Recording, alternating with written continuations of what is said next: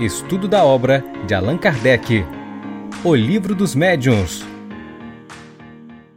Olá, amigos! Estamos de volta para mais um episódio da série O Livro dos Médiuns. Este aqui, o nosso episódio de número 130. Isso mesmo. Bom, para você que está nos acompanhando no canal, nós vamos iniciar com o episódio de hoje o nosso capítulo de número 30, que nós o dividiremos em duas partes, mas a gente já vai falar sobre esse assunto daqui a pouquinho. Falando de livros, para a gente iniciar a live da noite, eu confesso a vocês que as quartas-feiras, né? Assim, claro, como as segundas e também aos sábados, onde a gente está aqui juntos conectado, eu fico empolgadíssimo para o estudo do nosso material. E esse estudo do livro dos médiuns, ele tem assim um carinho todo especial, né, que a gente sente junto com vocês. É, de verdade, já tem alguns muitos anos que nós estamos estudando juntos, né? E trata-se aqui de um estudo que já vem já há bastante tempo. Bom, já já a gente vai falar do material da noite, vamos nos servir desse livro, olha, que vocês já conhecem, é o velho companheiro conhecido nosso, a obra Vida Feliz. Com ela, à guisa de introdução das nossas atividades, nós vamos ler a mensagem da veneranda Joana de Ângeles, que escrevendo pela mediunidade de Divaldo, na lição de número 72, nos diz assim: Abençoa com alegria cada oportunidade evolutiva. A dor, enfrentada com resignação, diminui de intensidade, tanto quanto suportada em silêncio passa com mais rapidez. Nunca te alcançam os sofrimentos que não mereças, assim como não passarás pela terra em regime de exceção sem os enfrentares. As leis de Deus são iguais para todos. Substituindo o amor que escasseia, a dor é a mestra que impulsiona o avanço. Vamos vamos orar. Querido mestre Jesus, companheiro incondicional de todos os instantes. Estamos aqui, Senhor, conectados nesse singelo, despretensioso, mas honesto ideal de serviço. Abençoa na noite de hoje as reflexões que preparamos a propósito dos apontamentos expedidos nesta obra única, construída, compilada e dirigida pelo nosso querido mestre de Lyon. Que estejamos nós conectados no ideal de aprendizado e assim possamos beber desta fonte que jorra a água benfazeja que certamente nos nutre, nos mata a sede espiritual e nos alimenta para que sigamos adiante. Assim te pedimos, como habitual entre nós, a tua presença através dos teus prepostos de luz na noite de hoje. Muito obrigado. Bom, deixa eu colocar aqui o nosso protagonista da noite, né? Aquele que sempre nos acompanha nas nossas lives. Estamos falando do livro dos médios, não podia ser diferente. A descrição enorme aqui do nosso capítulo de número 30. O capítulo 30 trata, como vocês estão lendo ali, regulamento da Sociedade Parisiense de Estudos Espíritas. É sempre gosto de comentar com vocês, é, aqui vai um, um comentário é, importante.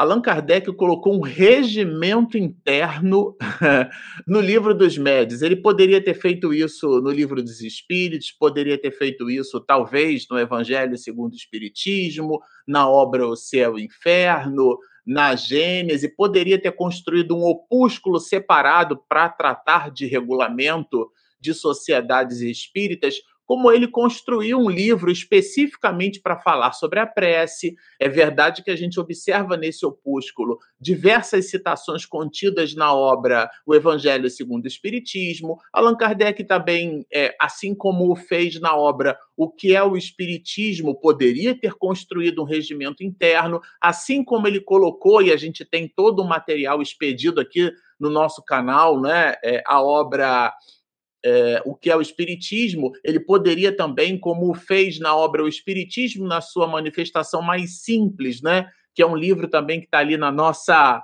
na nossa mira para nós estudarmos aqui no canal. Não, ele não fez nada disso. Allan Kardec, curiosamente, vou colocar curiosamente entre aspas, ele colocou um regimento interno, que é o regulamento, né? Ele enfiou, vamos dizer assim, né? Para uma expressão é, vulgar, né? ou seja, comum, uma expressão de senso comum, ele enfiou esse regimento interno nesse capítulo, no capítulo de número 30 é, da obra O Livro dos Médios. Vocês já sabem, acompanham a gente aqui no canal há muitos anos. É, o, o, livro dos médios, a parte segunda, tem 32 capítulos. Então, esse capítulo de número 30, que nós expediremos em duas lives, ele contém um regimento interno, é, propondo esse regimento interno, isto é, o que vai necessariamente, o que precisa efetivamente estar dentro de nós. Vou colocar então o nosso amigo aqui em plano maior, o regulamento da Sociedade Espírita é, Parisiense. Aqui a gente vai encontrar uma, uma, uma nota né, de Kardec, ela foi fundada em 1 de abril de 1858, a gente já vai falar sobre essa data e o que, que isso pode significar em termos de interpretação, vamos dizer assim, tá? E ele coloca em itálico aqui uma autorização, né, um decreto expedido pelo prefeito de polícia, da, é, datado ali de 13 de abril de 1858.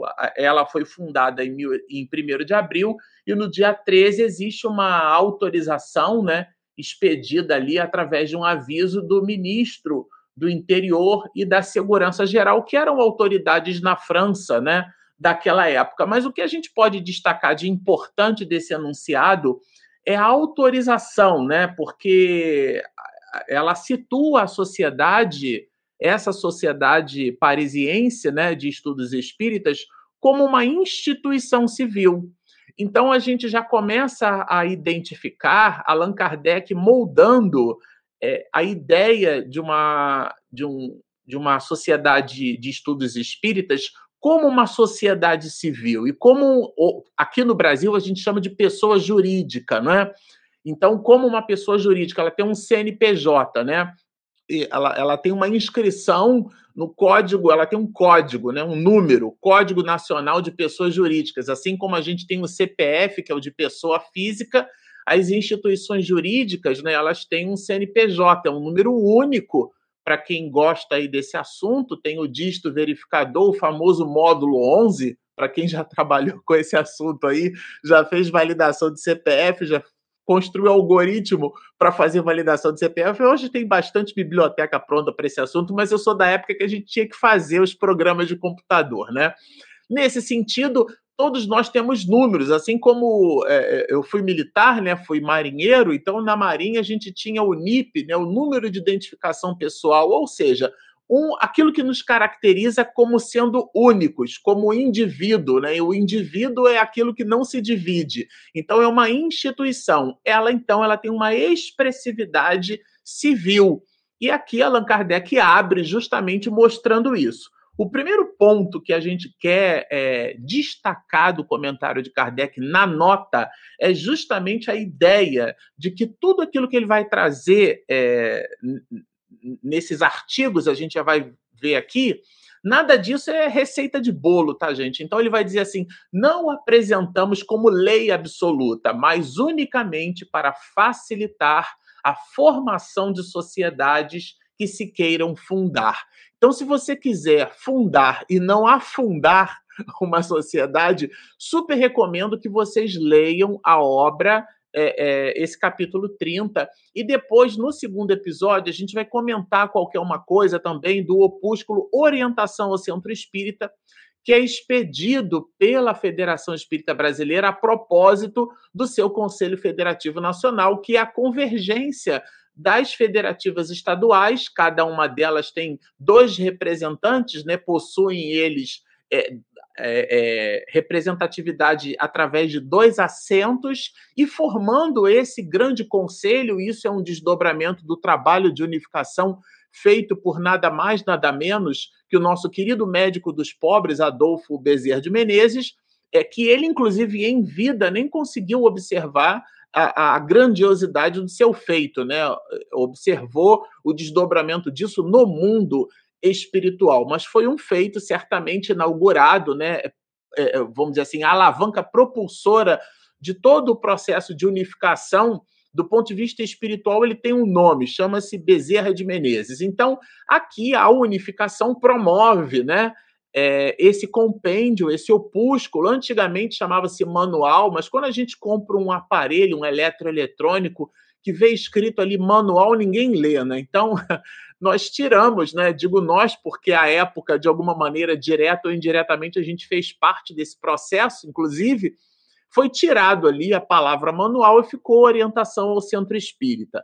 Por uma coisa ou por outra, na live posterior, na próxima live, na live da quarta-feira que vem, nós vamos, encerrando esse capítulo de número 30, mostrar para vocês o, o, Orientação ao Centro Espírita. Eventualmente, pode ter algum companheiro ou companheira que esteja aí às voltas com a, a inauguração de uma instituição, de uma sociedade, a fundação e aqui fazendo um gracejo quase, né? Se você não quiser afundar, mas sim fundar, super recomendamos que vocês tanto leiam Orientação ao Centro Espírita, como, claro, né, busquem aprofundamento e inspiração nesse capítulo de número 30 que nós estamos aqui estudando. Então, as observações de Allan Kardec não são essas colocadas aqui no capítulo 30, não são receitas de bolo, são simplesmente que ele chama aqui de lei absoluta, não é?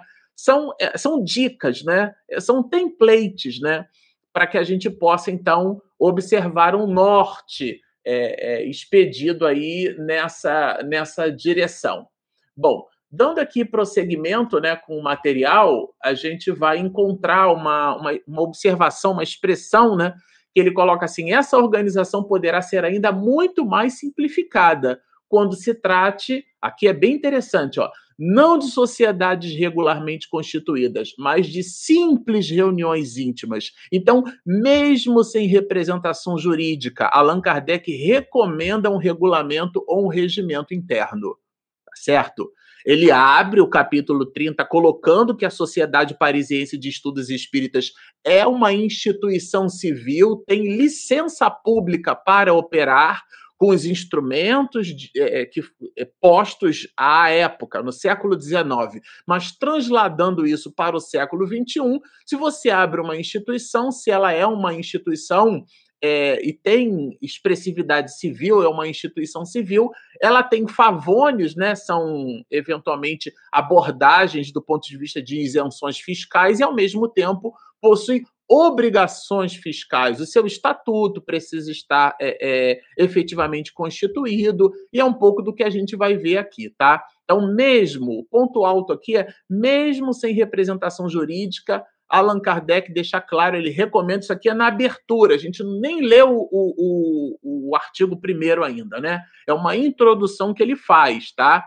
E igualmente para conhecimento dos que desejam manter relações com a sociedade é, de Paris. Então, é, é um ato realmente de tornar público, tornar vulgar. Allan Kardec usa muito essa expressão, ou ela vai bem traduzida, né? tanto por Noleto Bezerra quanto pelo nosso engenheiro poliglota, né, Guilhom Ribeiro. Aliás, a própria Denise Lino estudando com a gente aqui no canal, ela quando fez um estudo, né, sobre sobre obras póstumas, ela dividiu conosco o resultado de suas pesquisas, que foi o nosso querido Bezerra de Menezes quem fez a tradução do francês clássico para a língua portuguesa. Além de médico, além de deputado, chegou num determinado momento, até interinamente, a ser prefeito da cidade do Rio de Janeiro.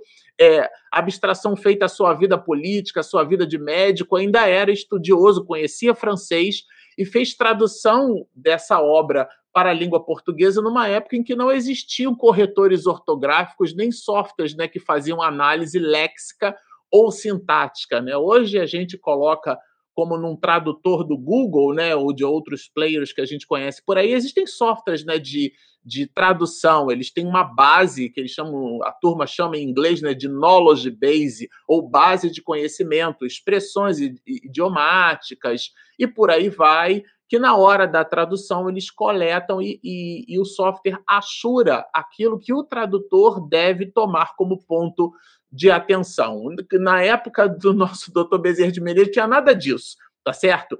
Então é tornar público, é realmente tornar vulgar, tornar comum, né? Para pegando aqui carona nesse exemplo que a gente está dando, foi o que o nosso doutor Bezerra de Menezes fez, né? tornou uma obra pública. Aqui é Allan Kardec mostrando que essas instituições devem é, se tornar públicas. E hoje é fácil nos dias atuais, né? Qualquer um tem acesso a uma plataforma como essa e faz um vídeo no YouTube, um vídeo na internet e publica esse vídeo. Nós só super recomendamos que minimamente vocês produzam um material com uma qualidade próxima da valoração que a gente efetivamente entende que a doutrina espírita merece, né? Quanta coisa assim a gente percebe que está mal adornada, né? Como se fosse um quadro muito bonito, mas a moldura não é compatível com aquele quadro. Então, quanta coisa à guisa de, de publicação, à guisa de vulgarização, não fica assim bem feita. Então, a gente super recomenda aqui no canal, né? Graças ao bom Deus, nós temos a nossa Regina Mercadante, que faz toda a arte gráfica, as vinhetas, justamente porque a gente entende que essa divulgação, essa vulgarização, deve ser bem feita. Não é aquela excelência, a gente não busca a excelência, mas a gente busca o carinho que a gente tem para com o trabalho, como se fosse um presente, né? Quando a gente quer dar alguma coisa de presente para alguém, de um modo geral, a gente não embrulha com jornal velho, né? A gente coloca ali o um embrulho. Se tem um papel simples, faz uma dobradura assim. Eu aprendi a fazer umas dobraduras até interessantes, né? A evangelização ensina muito. Então você procura adornar considerando ali uma certa reverência que você tem para com a pessoa, né? Então, considerando aquele que vai ler o conteúdo, você adorna bem. Considerando o próprio conteúdo, você adorna bem. O que, que a gente está chamando de adornar bem? É realmente vulgarizar de uma forma elegante, de uma forma interessante, ainda que com parcos recursos. Bom, feitas essas considerações iniciais, agora a gente já vai entrar no capítulo 1, onde Allan Kardec vai falar da finalidade, que ele chama aqui de fins, né? Fim não é quando termina, não é aquele fim do filme, esse fim aqui é de finalidade e a formação da sociedade, né? A gente vai ver aqui que ela tem um tríplice aspecto: sócios titulares, associados livres e sócios correspondentes. A gente vai ver tudo isso na noite de hoje, tá? Vamos começar pelo artigo primeiro, que é um artigo assim fundamental. E ele é fundamental porque ele traz a fundação, ele traz a finalidade de uma sociedade espírita. Então, uma, a Sociedade Espírita de, de Estudos, né, a Sociedade Parisiense de Estudos Espíritas, Allan Kardec apresenta logo no seu artigo primeiro o objetivo. Foi construída para quê? Qual é o objeto das atenções? Qual é a, a, o objetivo?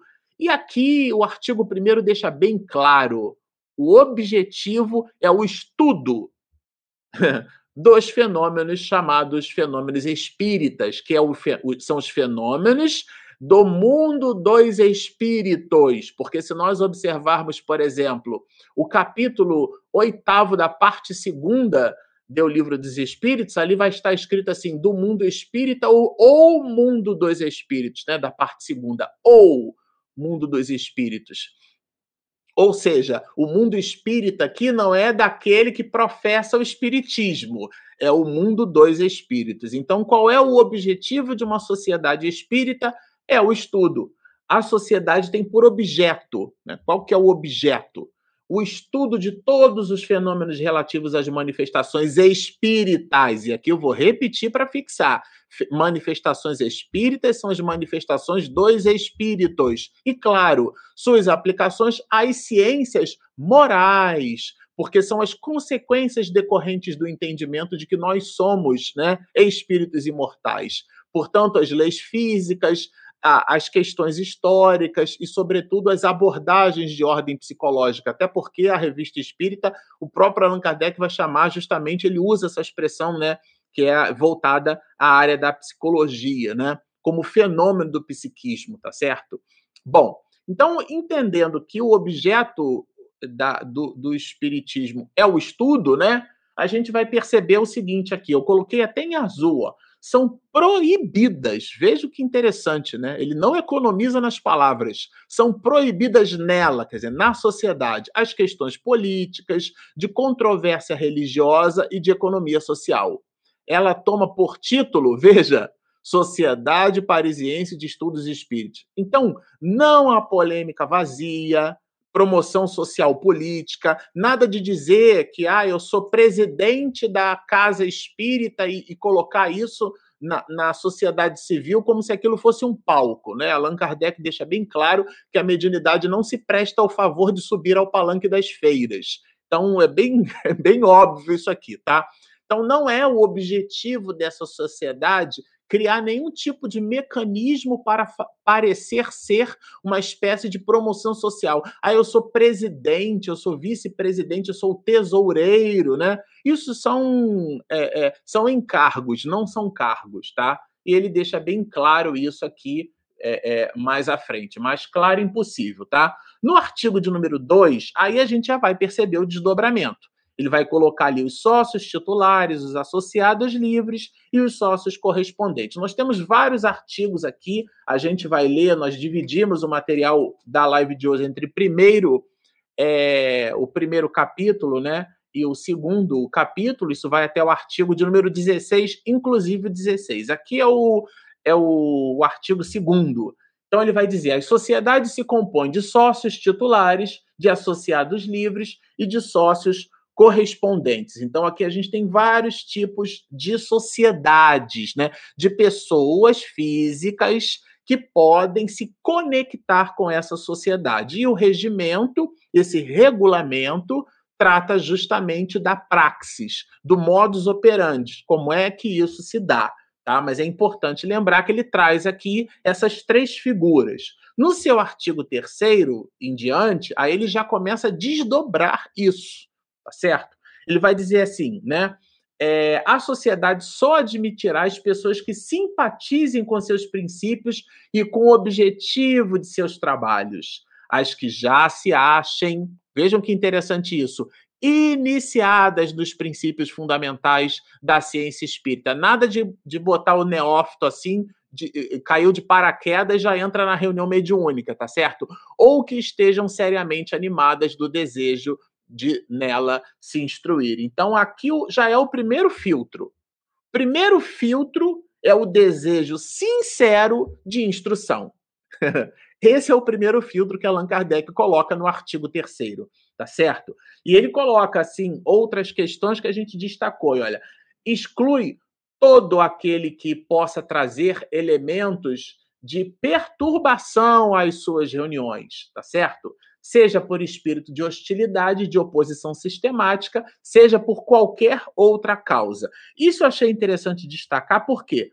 Porque existem pessoas na vida civil, tá? no nosso ambiente de trabalho, na nossa vida de relação, na praça pública, na ágora da vida, né? para usar uma expressão que vem do grego, é, que são pessoas assim, que a gente chama de cri-cri, né? É o senso comum chama de cri-cri.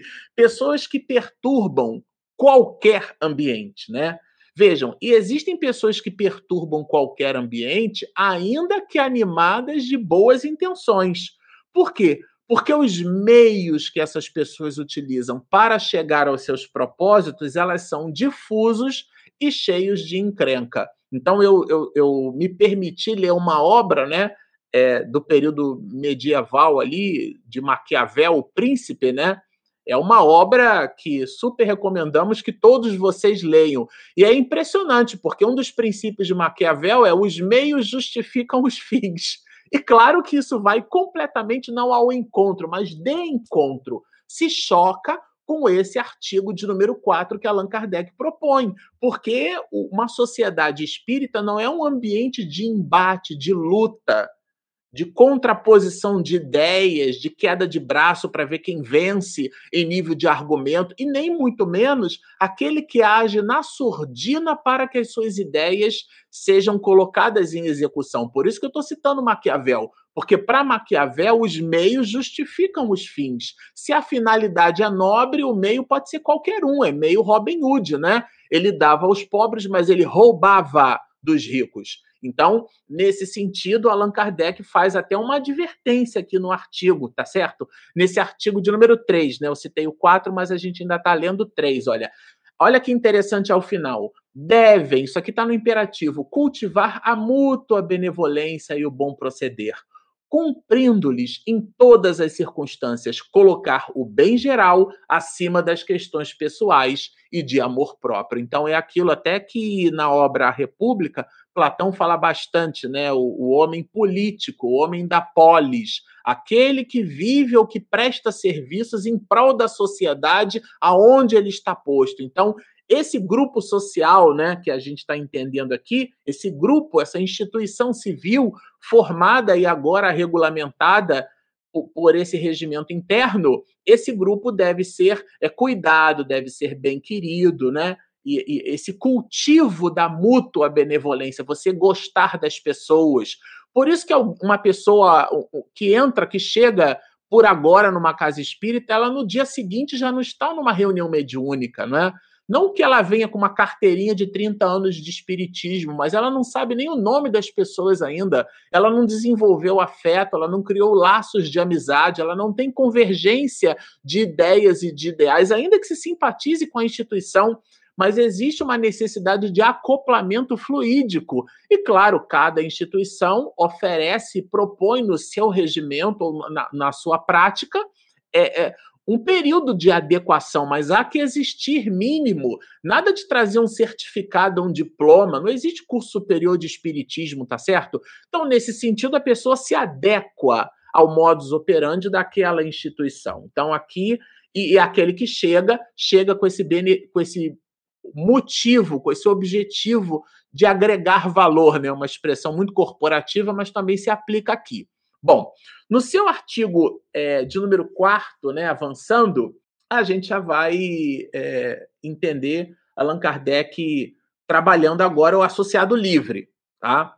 Bom, para ser admitido como associado livre, o pretendente, a pessoa que pretende, tá, deve é, dirigir ao presidente um pedido por escrito, endossado por dois sócios titulares. O que eu achei de interessante nisso é o seguinte: porque a pessoa deve manifestar o seu desejo pessoal. É o primeiro ponto. O outro ponto que não está escrito aqui, mas está escrito, é porque não é um grupo hermético, não é um grupo fechado ela pode manifestar o seu interesse. Então, nada de, de você ser indicado. Ah, não, para entrar nesse grupo aqui tem que ser indicado por alguém. Não é o que está escrito aqui no regimento interno, tá certo? Da sociedade. A própria pessoa pode, de próprio punho, ou seja, mostrando seu interesse legítimo e pessoal. É claro que nos dias de hoje ela pode fazer um e-mail, né? Precisa ser uma carta escrita. É importante a gente observar, tá, gente? Que isso aqui é um texto do século XIX, né? Hoje a gente faz a adequação para os instrumentos postos no século XXI, tá certo? Ah, não, eu li lá na live com o Marcelo que eu tenho que escrever uma carta, né? Por favor. Você pode é, até escrever uma carta se você quiser, mas você pode mandar um e-mail, você pode mandar uma mensagem por WhatsApp para a pessoa, né, dizendo quais são as condições da casa para que ela seja recebida como associada e por aí vai. O associado livre, então, que é o primeiro perfil colocado nesse artigo 4 né? Ele trabalha esse, essa, essa dupla ideia nesse texto. A primeira, de que a pessoa deve manifestar de, é, é, de próprio, é, pelo próprio interesse, genuinamente, ou seja, nada de ser indicado por outro, e justamente, e mesmo por isso, não é um grupo hermético. Tá? Então, aqui são duas observações bem interessantes. O que a gente queria destacar mais adiante é, é a ideia né, das condições. Tá? O adiamento, porque ele vai falar aqui de várias condições. A primeira condição é já ter conhecimento prévio do espiritismo. Deixa eu voltar um pouquinho aqui porque eu avancei. Ó. Primeira condição, ó, possuir algum conhecimento, vou avançar a página do espiritismo. Essa é a primeira condição. O segundo, a segunda condição é estar pessoalmente convicto. O que é que significa isso? O convencimento, né, ou a adesão à ideia espiritista ela não visa a, a, a, participação da pessoa nas reuniões mediúnicas, ficar abrindo o olho, ficar, deixa, eu, deixa eu matar a minha curiosidade. Não é essa que é a ideia. E por último, e não menos importante, o compromisso. Tá? com o regulamento, ou seja, a pessoa está vinculada de fato à tarefa, né? estabelecer aquele compromisso. Então, é, essas são as premissas colocadas para esse associado livre. E aqui existe uma comissão, Allan Kardec coloca nessa né, ideia de que esse pedido ele vai submetido a uma comissão. Um pouquinho mais lá na frente, nos próximos artigos, a gente já vai trabalhar com Allan Kardec é, é, quais são os membros né, que compõem essa comissão, mas ela existe, e essa comissão vai expedir, né, vamos dizer assim, um de acordo, né, um, um aceite ou não. E ela também pode além de aceitar ou de não aceitar, ela pode propor a esse candidato a, ao, ao, ao, membro, né, na condição de associado livre, a, a, esse, a, essa pessoa uma espécie de adiamento. Por quê? Porque é, é, o grupo pode entender que, que, eventualmente, aquela pessoa não apresenta ainda algumas características básicas, né? Então, o adiamento é, de rigor com relação a todo candidato que ainda não possua nenhum conhecimento da ciência espírita e que não simpatize com os princípios da sociedade. Então a pessoa caiu de paraquedas ali, ela acha bonitinho, ela acha interessante, ela acha engraçadinho. Isso não se vincula ao grau de seriedade proposto pela sociedade. O grupo, a comissão percebe isso e de forma simpática constrói um adiamento. Olha, tenta um pouquinho mais tarde, tudo mais, lê um pouco esse livro aqui, toma aqui o livro dos Espíritos, dá uma olhada no livro dos médios. Se fosse nos dias atuais, dá uma olhada lá nas lives do Espiritismo e Mediunidade, tá certo? Ou de muitas outras, né? E depois você, daqui a alguns seis meses, você volta a conversar com a gente. Bom, em algum, em caso algum, ter um voto deliberativo que nos diga respeito aos, aos, a, aos negócios da sociedade. Essa é, essa é uma decisão arbitrária, né? não existe decisão arbitrária. Né?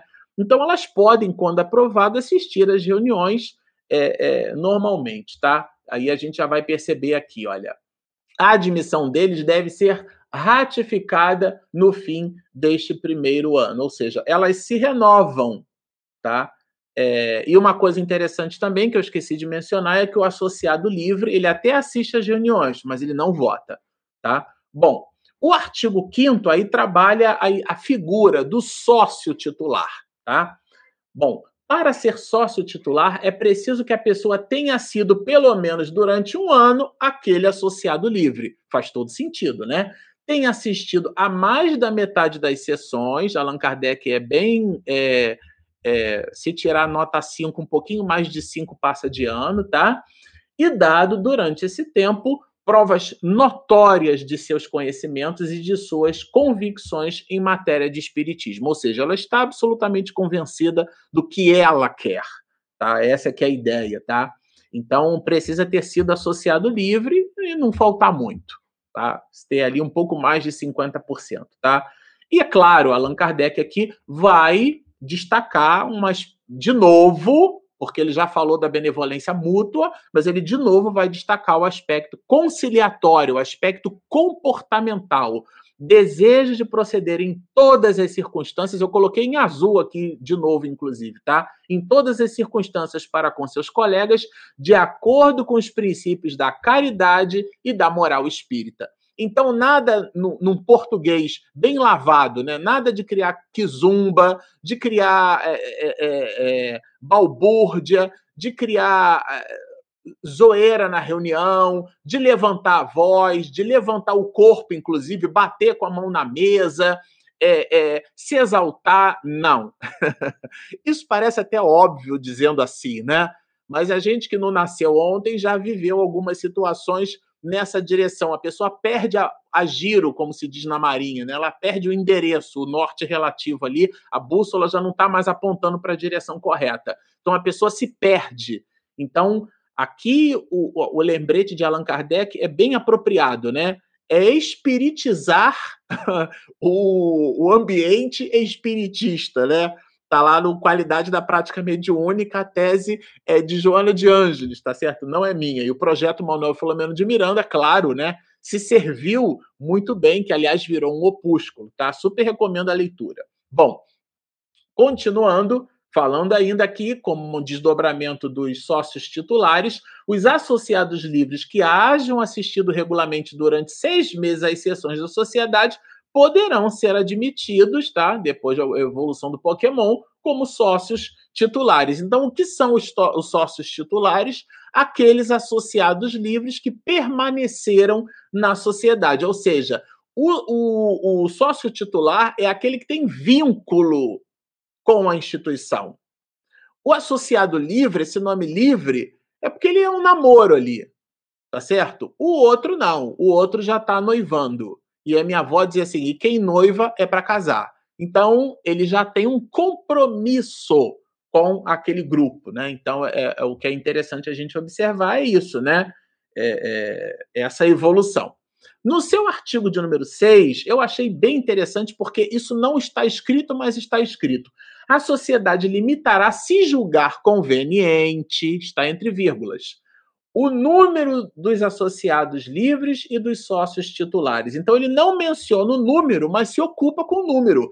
E, aliás, para quem já estudou Allan Kardec aqui com a gente ao longo dessa, dessas jornadas, né, porque essa aqui é a quinta temporada, vocês já aprenderam com o mestre de Lyon que ele tem preferência por grupos menores. Então, e aqui ele ratifica isso no artigo de número 6. Já no sétimo, ele vai falar dos sócios correspondentes, porque é, existia, né? Não tinha é, internet naquela época, não tinha mensagem de Telegram, de Instagram, de WhatsApp, não tinha nada disso. Então, como é que as pessoas se, se comunicavam? Por correspondência, por cartas. Postava carta no correio, tá certo? Então, aqui existe essa modalidade que é a do sócio correspondente, aquele que está remoto, está à distância. E ele trabalha esse perfil, né? Os sócios correspondentes são os que, aí ele qualifica, né? Não residindo em Paris, mantenham relações com a sociedade que lhe forneçam documentos úteis para quê? Para o estudo. Então, o sócio correspondente são aqueles, como eu disse, que se relacionam à distância, mas que contribuem com a sociedade expedindo documentos. A gente vê aqui, né, quando lê a revista Espírita, vários desses companheiros que mandam cartas para Allan Kardec, acompanham os estudos, leiam, interagem. Inclusive, Allan Kardec publicou muitas dessas correspondências, né, tornou-as públicas no, no jornal parisiense de estudos psicológicos que a gente conhece como a Revista Espírita. Bom, aqui é, entrando no artigo de número 8, a gente visita agora sim o capítulo de número 2, né? Que trata, né? Ele divide em quatro partes, a gente pegou as duas das primeiras quartas partes só para essa live. Eu dei uma, uma olhada, conversei com Regina, e a gente quase que coloca todo o capítulo 30 numa live só, mas a gente achou que ia ficar muito correndinho, muito cansativo, muito conteúdo num curto espaço de tempo, por mais que a nossa live tenha assim um espectro ali que vai até uma hora e meia, mas ainda assim a gente achou que ficaria muito conteúdo. Então nós vamos trabalhar agora do artigo de número 8 até o artigo 16, né, o 16 e, que compreende agora, então, do 8 ao 16, o capítulo 2, que trata justamente da administração, tá? Então, ele coloca os personagens que compõem essa administração. E o artigo 8 é, vai nos dar a ideia da administração, que ela é feita por uma equipe, né? Presidente, diretores e a, e a visão da comissão. Então, a sociedade é administrada, não é bagunça, tem uma administração. Essa que é a ideia, sabe, gente? Não é uma, uma organização de improviso. Aqui é, tem uma mensagem, né? É, pelo carinho, pelo respeito que se tem, inclusive, pelo estudo, né? Está lá no, no item 8. A continuidade de um estudo está na seriedade a que se lhe é dada, né? Está no item 8 da introdução, das 17 partes da introdução do livro dos Espíritos. Se não me falha a memória, esse é o segundo parágrafo, né? Eu tenho de memória. Então, é, é, é preciso tratar com seriedade o assunto, tá? Então, vejam, aqui é, é, no artigo 8, a administração ele mostra, né? Ela é feita por um diretor-presidente, assistido pelos membros de uma diretoria e de uma comissão. Então, aqui a gente vê o papel do presidente, tem a figura, né? do presidente, tem a figura da diretoria e tem a figura de uma comissão, que ele mencionou lá atrás e que nos próximos artigos ele vai desdobrar. Justamente a partir do 9, ele vai fazer a composição, ou melhor, a decomposição, né? Vai mostrar, sim, vai fazer uma. construir aqui aquilo que a gente chama de árvore B, né? Ou drill down, o nome sofisticado que você queira dar, tá certo? Bom, aqui ele vai mostrar o seguinte: a composição. Então, a composição é um presidente, um vice-presidente, dois secretários e um tesoureiro. E poderão ser nomeados um ou mais presidentes honorários. Eu até quando estava lendo e relendo isso aqui, eu me lembrei muito do ICEB, o Instituto de Cultura Espírita do Brasil. E o professor César Reis, né, que, que era à época, né, presidente do ICEB, ele teve a, a vamos dizer assim, a deliciosa elegância, né? Vou colocar dessa forma, de colocar o professor Jorge Andréa como sendo presidente de honra do ICEB, tá? a Casa de Deolindo Amorim. Então, o professor Jorge Andréa era o presidente de honra e o professor César Reis era o presidente da instituição. Ele cuidava das questões administrativas.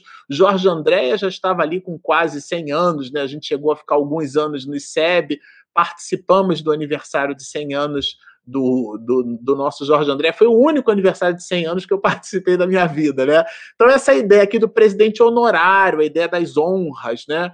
E, e nesse sentido, é, é, é, importante a gente observar é, esse apontamento no artigo de número 9. Bom, aqui o 10 trabalha para a gente uma visão de que essa posição, a do diretor-presidente, não é um cargo político. O diretor-presidente deve dedicar todas as suas atenções aos interesses da sociedade, não é aos seus próprios interesses. Tá? E da ciência espírita. Então, o interesse do presidente não é um interesse sobre o seu ponto de vista, é aquilo que é melhor para a sociedade. E aí ele faz o desdobramento né, de uma superintendência capaz de produzir ali uma direção geral das atividades, em tanto em nível de administração, como de conservação do, da, dos documentos, né, que Allan Kardec chama aqui de arquivos. Ele pode ser nomeado por. Aí tem uma dinâmica, né, por três anos, é, e os demais membros por um ano, sendo é, esse grupo né, indefinidamente reelegíveis. Tá? tem ali uma, um, um recycle, mas eh, eles podem ser reelegíveis da forma como Allan Kardec entendeu àquela época. Tá? Então, esse artigo de número 10 trata justamente, eh, não está escrito, mas está escrito, né? É um encargo, não é um cargo, e nem muito menos é um cargo político. Não é uma posição para dizer, ah, eu sou presidente da Casa Espírita, chega na tribuna, no meio público, nada disso. Tá? Bom, artigo ou artigo 11 a gente vai encontrar algo muito curioso, porque é a, é a composição da, da comissão, né? Agora ele fala da composição da comissão, mas de novo ele vai falar de atributos conciliatórios. Olha só. A comissão se compõe de membros da diretoria e de cinco outros sócios titulares. Então vejam que interessante. Escolhidos de preferência entre os que tiverem prestado concurso ativo aos trabalhos da sociedade. Esse prestado concurso não é que tem concurso, tem prova, não, tá? São aqueles que se mobilizam genuinamente em favor de, tá certo? É nesse sentido, tá, gente? É porque é uma, é uma tradução rebuscada, né? Uma tradução do século XIX. A gente precisa entender o que está escrito aqui, tá? E, ou seja, a pessoa se aplicou e, e, forma, né? Aquele, aquele, ele tem compromisso. O, a pessoa que faz parte da comissão não é alguém que evoluiu na sociedade, porque a gente tem essa mania, né? De, de, de trazer o clero para a casa espírita. Olha, o presidente da casa acha que é um sacerdote, né? Acha, olha ali para o médium principal, porque tem um lugar que ainda tem esse negócio de médium principal, o médium que tem muita ostensividade mediúnica, às vezes é um, uma pessoa falida que recebeu um patrimônio enorme para se reabilitar, mas fica todo mundo endeusando porque ele tem múltiplas possibilidades mediúnicas, né? uma espécie de quitaro. Ele tem psicografia, tem psicofonia, ele vê, ele ouve, ele é perturbado, mas todo mundo fica endeusando aquela pessoa. Então, aqui não. Aqui a, a, a ideia é pelas obras vos reconhecereis, né? A tese é de Jesus, não é minha. Então, Allan Kardec destaca na tese de Jesus isso, né? Os que tiverem prestado concurso ativo aos trabalhos da sociedade, ou seja, estão afinizados de verdade, tá? Não estão interessados em posições, em nomes, estão interessados em servir, em dar, em doar, ainda que no anonimato. Tá? Esse é o artigo de número 11. Vejam que isso aqui é uma aula de comportamento, tá, gente? Demonstrando possuir ânimo benevolente conciliador. Então, de novo, a questão da postura conciliatória como a postura que faz parte ou que deve fazer parte de um membro de uma sociedade espírita, de uma casa espírita, de um grupo de reunião mediúnica, de uma sociedade, de um lar, de uma casa, de um centro, o nome que você queira dar. A instituição que nós frequentávamos tinha o nome Templo Espírita Luz e Caridade, TELC. Depois o, o, o Leão teve a, a brilhante ideia, né? Digo brilhante porque os nomes têm relações de similitude, né? É claro que, em última instância, um nome é sempre uma convenção humana, né? O que que decidiu a gente chamar abacaxi no lugar de morango, né? É uma convenção humana, claro, mas ela traz ali uma carga.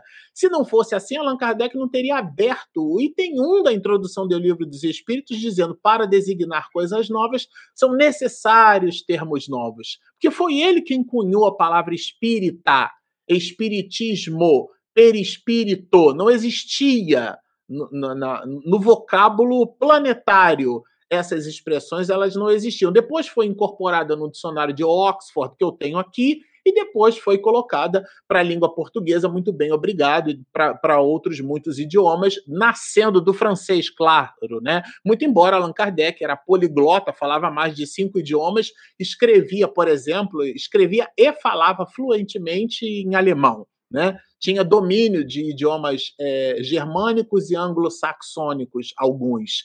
Isso deu a ele a condição, inclusive, de escrever em diversas partes do orbe. Mas, como eu dizia, claro que a, o, o nome é uma convenção humana, mas ela tem um significado posto. Então, a gente deve se ocupar, se pré-ocupar, deve classificar as coisas da forma adequada. E aqui, de novo, eu repito, ele traz a ideia da conciliação, ocupa, né? Ele se ocupa com a ideia da conciliação, tá?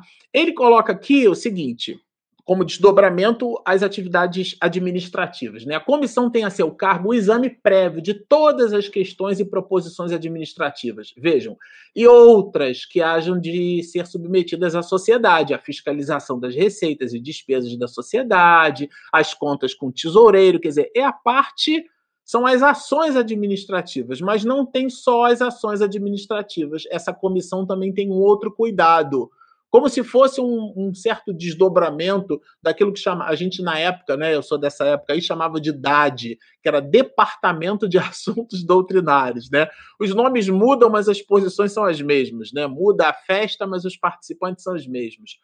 Compete-lhe, além disso, examinar os trabalhos e assuntos de estudo, propondo pelos diversos sócios formulá-los ela própria, né? a seu turno e determinar a ordem das sessões de acordo com o presidente. Ou seja, estabelecer ali uma prática, né? Desse estudo, um protocolo. Mais adiante a gente vai ver, depois do artigo 17, que Allan Kardec sugere, inclusive, uma data e uma hora para funcionamento e tudo mais. Isso vai ficar um pouco mais lá para frente, na verdade, para a próxima live, tá? Os membros da diretoria da comissão que, sem justificativa, se ausentarem por três meses consecutivos, serão considerados como tendo renunciado às suas funções. Né? Aqui ele, de novo, ele vai se ocupar tanto com a frequência como com a assiduidade, aquilo que a gente chama lá no início do padre, né? que é a pontualidade e a assiduidade, né? a disciplina, a responsabilidade e o estudo, né? que a gente brinca ali no acrônimo de padre. E aqui ele vai trazer esses elementos, o elemento da frequência, o elemento da assiduidade, como inclusive sendo, né, fazendo parte do comportamento, compromisso se mostra na presença da pessoa. Ela precisa se fazer presente, né, para justamente mostrar que ela se ocupa com aquilo. O artigo 12 aí já traz é, algumas decisões da comissão e a visão da, da ideia ali do voto Minerva, né, do presidente. Inclusive, se a gente lê isso aqui com com outro desdobramento, como se essa leitura fosse um cubo multifacetado, a gente consegue até enxergar aqui, talvez, uma, uma, uma administração é, mais compartilhada, né? E por aí vai. Então, as decisões, quer da sociedade, quer da, da comissão, então vocês percebam que as decisões elas, elas são instanciadas, vamos dizer assim, serão tomadas por maioria absoluta, isso é um conceito matemático, dos membros presentes. Em caso de empate, né? Quer dizer, somou, seis pessoas votaram, três deu para um lado, três deu para o outro, né? o voto do presidente é o voto Minerva e ele deixa isso claro aqui no artigo de número 12. Bom, no 13, aí ele já fala ali da rotatividade de funções, tá? Desses comissionários. Também ele fala um pouco sobre os comissionários que a gente já vai perceber, tá? É, os comissionários são encarregados de velar. Eu achei bastante apropriada essa palavra velar, porque não é um policial, é aquele que cuida.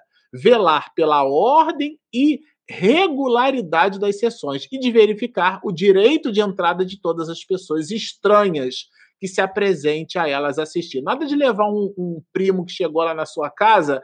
Ah, para onde você vai agora? Eu vou para casa específica, você quer ler comigo? Eu chego lá, eu sou um associado, eu estou pagando, então eu digo assim: não, esse aqui é meu primo, vai entrar e acabou. Não.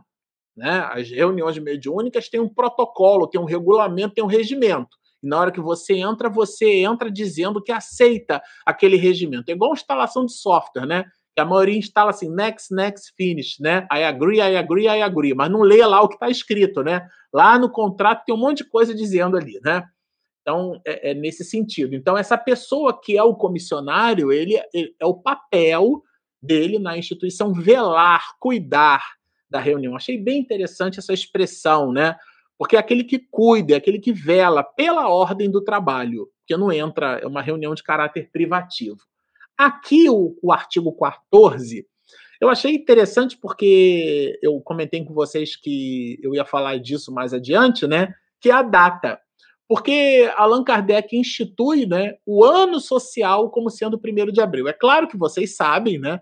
que a data do livro espírita é 18 de abril de 1857, porque foi a data em que Allan Kardec publicou a primeira obra das cinco obras da codificação, né? A segunda edição francesa e a definitiva, que é a que a gente estuda, inclusive aqui no canal, a de 1019 perguntas e respostas, ela só veio em março de 1860, mas a, de 18 de abril de 1857 ela foi um marco, e Allan Kardec usa o mês de abril como marco. Então tem uma ideia aqui que é uma ideia assim meio que não convencional, né? Porque ele começa o ano não pelo primeiro de janeiro, ele começa o ano pelo primeiro de abril, que não é o dia da mentira, né? É, é o dia, é o mês do espiritismo, né? Então é, é, não é uma convenção do primeiro de janeiro, mas ele é uma convenção espírita, vamos chamar assim, né? Achei bem interessante esse artigo 14 trabalha, né, um pouco assim desse carinho, né, que o codificador tem com, com a ideia, né, do, do, do ano, né? Pode ser uma coisa assim que passe até despercebido, mas a gente fez questão de apontar. Bom, o artigo 15, que é o penúltimo, é, já que esse capítulo 2 aqui vai até o artigo 16, é, ele trabalha uma ideia que a gente, quando faz seminário por aí, sempre gosta de comentar, né? Porque o espírito às vezes parece que tem escorpião no bolso, né? Quando a gente entra numa casa espírita, alguém pagou a conta de luz, alguém pagou a conta de água, alguém foi lá, visitou os aposentos sanitários e limpou o banheiro, né? A latrina, não é isso, meu bem? Né? Então, alguém limpou. É o anônimo. A gente dá muito valor para o palestrante, aquele que aparece, que está lá no púlpito, mas alguém varreu o chão. Tá certo?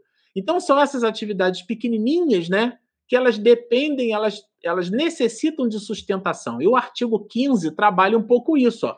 Para se proverem as despesas da sociedade, os titulares pagarão uma cota anual de 24 francos, tá? E os associados livres uma cota de 20 francos, tá? Então, aí, no momento em que é admitido, paga 10, aí tem toda uma questão aqui, tá? Mas a, a ideia dos números, ela é irrelevante.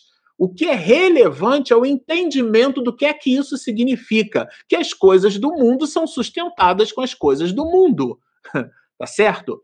É claro que, e aqui eu vou trazer na próxima live o opúsculo ao centro espírita, a gente não deve, é, um, é, um, é uma espécie de aconselhamento que o material construído pelo Conselho Federativo Nacional da Federação Espírita Brasileira às instituições espíritas adesas é, é, é, aconselha que a gente não deva, na reunião pública, ficar pedindo nada.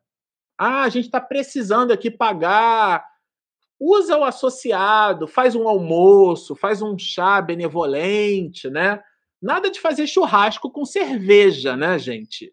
Então é importante a gente ter uma atividade que seja coerente com o postulado doutrinário.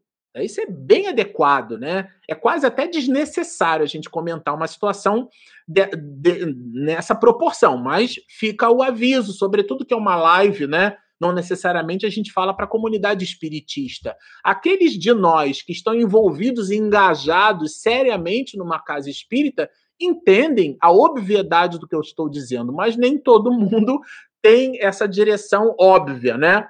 E, sobretudo, aqueles de nós que não a possuirmos, super recomendamos o Orientação ao Centro Espírita. E aqui ele vai colocado justamente da forma como a sociedade retira a, o pagamento das suas despesas, tá? E trabalha, inclusive, alguns mecanismos. Por exemplo, se é marido e mulher, como no meu caso aqui, eu e Regina, se a gente, à época de Kardec, fosse frequentar a sociedade, né? Eu não pagaria 24 francos e ela 24 francos, né? Portanto, 48. Nós pagaríamos 24 com 12, né? Que é um e-mail, dá 36. Então, Allan Kardec dá ali uma, uma. Ele dá uma maneirada ali, né? Porque ele entende ali daquele conceito de família. Já vou trazer aqui, ó. Os que forem admitidos só terão que pagar do ano em que se der a admissão. Então ele trabalha ali talvez uma questão de, de prorata ou de proporcionalidade, fala do, ele divide o ano em trimestres e tudo mais. Aí vejam que eu botei em azul aqui, né? Marquei em azul. Quando marido e mulher forem aceitos como associados livres ou titulares, será exigida apenas uma cota e meia pelos dois. São dois, mas é um e meio, tá certo? É uma forma de aliviar ali as despesas da família, tá? Então vejam, aí ele aqui é, ele vai dizer assim: pagas as despesas ordinárias, né? De aluguéis e outros gastos obrigatórios, porque é uma instituição civil que tem obrigações civis. Se houver saldo, a sociedade determinará o seu emprego. Então, aqui, inclusive, tem uma ideia implícita de prestação de contas. Achei assim sensacional. Aí, por último, né, ele vai trabalhar, ali um, uma, um instrumento né, que foi utilizado, que é a ideia do cartão de admissão, né? Que com, com especificação do título, ser associado livre e tal. É um instrumento, tá? Do, do novo membro, né? A ideia ali como um controle, né? Que, que existia na época. Então, o novo membro só poderá assistir às sessões depois de haver retirado seu cartão. Tá? É, para dar uma ideia de controle. E aqui a gente marcou por último, né, que é essa visão de compromisso com o trabalho. É, não o tendo feito até um mês depois da sua admissão, será considerado demissionário. Porque a pessoa não está preocupada, ela não está interessada, né? ela quer pagar com dinheiro, tá? É, quer, quer ter um título, né? ela acha que tem um título, que tá, faz parte da sociedade e tudo mais. Então, ela, ela é considerada é, demissionária, né? voluntariamente será também considerado todo sócio que não houver pago sua cota anual no primeiro mês da renovação do ano social, né? Apesar de ser avisado pelo tesoureiro, né? coloca assim no final, quer dizer, a pessoa recebeu diversos avisos, eu dá calote na instituição, né? Então, não. Então, aqui são questões práticas, inclusive, né? Questões de ordem prática, pagamento, alguém sustenta a casa espírita, né? E o sustento da casa espírita, Allan Kardec tira aí justamente de, dessas questões. Bom, como eu gosto de dizer, sempre ao final, esse foi o pacote de alegrias que a gente sintetizou aqui né, do capítulo de número 30. A gente fez assim com o maior carinho para vocês. E eu vou pedir a minha comandante, a minha diretora, a minha bússola aqui das nossas lives para soltar a nossa vinheta de perguntas e respostas. Momento de interação. Perguntas e respostas. Pronto, lá vamos nós. É o analista júnior, ele já é pleno, não tem que ser de óculos mesmo. Boa noite. É... Questões políticas, de controvérsia religiosa e de economia social foram proibidas por Kardec. Poderia comentar os motivos pelos quais não devemos abordá-las nas palestras doutrinárias? Excelente questão. Porque a doutrina espírita se ocupa com o espiritismo. E a ideia do partido, né, se fosse bom, não estava não tava partido, estava inteiro, né? Porque nós temos pontos de vista. E os pontos de vista que nós temos, eles são, na verdade, a vista de um ponto, ou seja, a gente pega um todo e nós é, compartimentalizamos aquele todo. Tem uma frase, né, uma exortação de Aristóteles, que eu gosto muito: os extremos são vícios, no meio deles é que está a virtude. Essa ideia da temperança que Aristóteles trazia como sendo uma das virtudes do filósofo, né, daquele que pondera, que pesa, que mede. E as ideias políticas geralmente estão, vamos dizer assim, eu vou usar uma expressão muito nossa, que muito minha, né? Muito é, contaminadas ou poluídas com o modus operandi da posição social em que nós pertencemos, ao ecossistema sociocultural onde nós estamos é, envolvidos. E levar isso para uma palestra espírita que tem o propósito de retirar das almas as dores morais que todos nós carregamos, elas estão altamente desconectadas. Então, não é um propósito de uma reunião pública. A reunião pública, o propósito dela é consolar corações e não estabelecer protocolos de discussão social. Eles são é, necessários, são legítimos, mas é como alguém que atende um telefone celular dentro de sala de aula não é o momento, não é o propósito, não é o objetivo. Né? Uma vez eu repreendi um aluno por mais de uma vez em sala de aula, né? Aula de sociologia, ele atendeu, ah, professor, é, é minha avó, mas a sua avó agora, ela vai ter que esperar.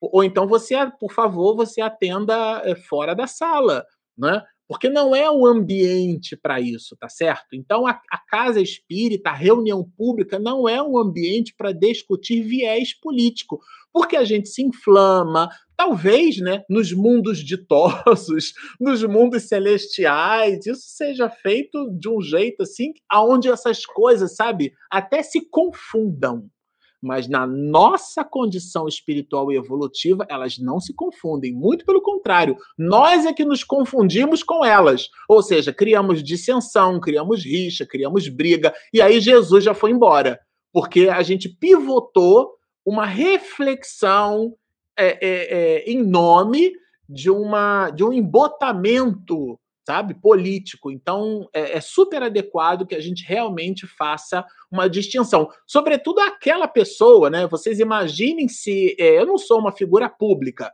mas aqueles que são públicos na internet, né? Essas pessoas, então, elas vão se candidatar a uma posição. E aí eu vou para casa espírita fazer palestra e depois eu saio distribuindo santinho. Ou então alguém que tem livro publicado diz assim: ó, lá depois lá você vai lá comprar meu livro e os direitos autorais do livro ele enfia no bolso, né? Então, são essas questões que a gente observa, sabe, que a gente tem que ter muito cuidado, tem que ter um fino trato, né, a maneira, a praxis, né, a maneira como nós nos comportamos dentro da sociedade espírita. Ah, aqui ele fez uma. É um, é um chiclete plock, né? São duas perguntas. É, já há uma previsão de quantos episódios faltam para concluir o estudo do livro? Ah, ah sim, há uma previsão. Aliás, eu, eu terminei essa previsão hoje, né? Porque a gente fez uma adequação. Existe, o analista, algumas lives que a gente vai fazer com o professor Severino Celestino, e, e essas lives são às quartas-feiras.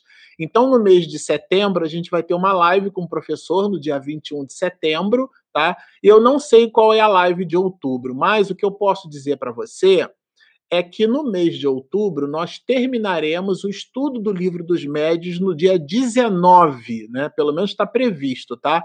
Para o dia 19 de outubro, a gente vai estudar o último capítulo, que é o capítulo de número 32, né, um capítulo que trabalha vocábulos espíritas, a gente vai pegar algumas palavras ali interessantes, né? A gente não vai ler todas, mas vai ler algumas palavras que a gente, inclusive, trabalhou ao longo dessas cinco temporadas, perfazendo aí o estudo da obra. Então, para o mês de outubro, que a gente ainda não tem um slot ali montado com o professor Severino, talvez a gente peça para ele, para ele fazer o estudo no dia 26. Mas é, se for 19 ou 26, o que a gente consegue dizer é que a gente fecha o mês de outubro, né, o mês de Kardec, completando todo o estudo da obra, o livro dos médios. Isso poderá se dar no dia 19, repito, ou a depender da data em que o professor Severino colocar o, o, a sua presença entre nós, no dia 26 de outubro. Mas sim, fecharemos todo o estudo da obra no final do mês de outubro. Bom, esse é o estudo da noite de hoje. No próximo episódio, a gente vai trazer os dois últimos capítulos, né? É, o capítulo de número 3, né, que trabalha ali a ideia de sessões. É bem interessante, tá, gente? Eu estava fazendo a releitura aqui e eu achei realmente magníficas as abordagens de Allan Kardec. A gente lê e, quando lê, descobre que não conhecia de verdade, né?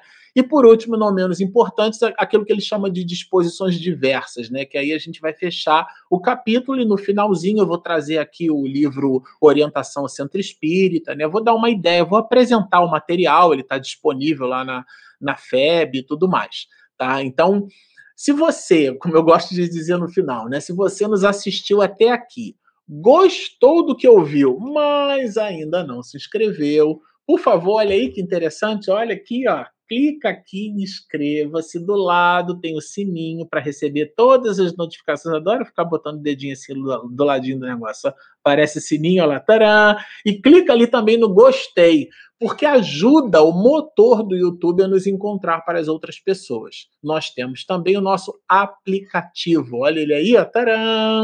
Ele é gratuito, está disponível na Google Play e na Apple Store. Taran! Como é que você nos acha? Vai aparecer aqui embaixo, olha, Espiritismo e Mediunidade. O nome é comprido, mas acha ali o Mzinho aqui do projeto, ó acha o M do projeto, baixa o app e, como a gente gosta de dizer, você terá todo o nosso conteúdo na palma da sua mão. Regina, inclusive, passou esses dias atualizando todos os podcasts. Nós temos todo o nosso material em áudio. Se você, inclusive, tiver gostar do Spotify, você consegue achar todo o nosso material ali. Então, fica tudo concentrado, inclusive, nesse aplicativo na palma da sua mão. Bom, são esses os nossos avisos.